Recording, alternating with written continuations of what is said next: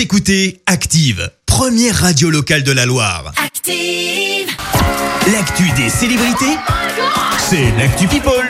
Alors, que se passe-t-il côté people, Clémence? Eh ben mieux vaut tard que jamais, Justin Timberlake a présenté des excuses à Britney Spears 20 ans après Wow. leur rupture. Je t'assure que c'est super sérieux et pour cause, le chanteur a été accusé d'avoir manipulé Britney pour s'attirer la sympathie du public. Des témoins ont également indiqué euh, dans le documentaire sur Britney qu'il s'était servi de sa rupture avec elle en 2002 euh, pour lancer sa carrière solo. On le rappelle, le titre Cry Me a River Ah est basé sur leur rupture. Elle commence à se livrer un peu plus sur sa vie perso. Vous le savez, Shaim a accouché d'un petit garçon il y a maintenant quelques semaines. Alors on n'a toujours pas son prénom ni Ouais. le visage du bébé. Bah, on n'a pas non plus le visage du père, mais mais on a son dos.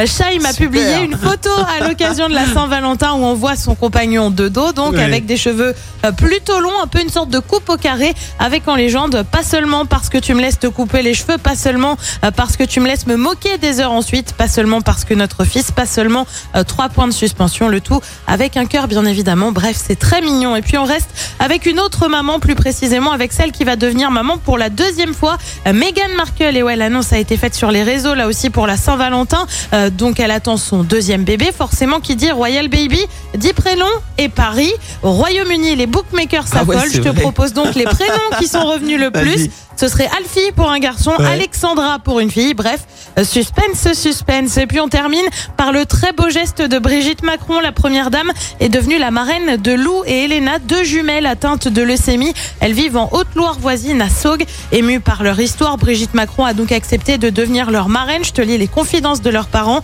On était tous réunis autour du téléphone. Brigitte Macron nous a invités à nous présenter.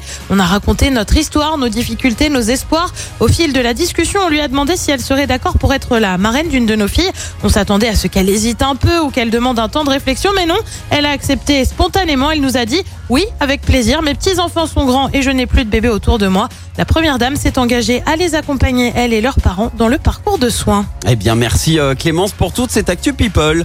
On te retrouve à 7h30 pour le journal. Et puis, si vous avez des enfants, restez dans le coin, puisque dans le prochain quart d'heure, je vais vous offrir les déguisements qui vont bien pour euh, fêter Mardi Gras digne.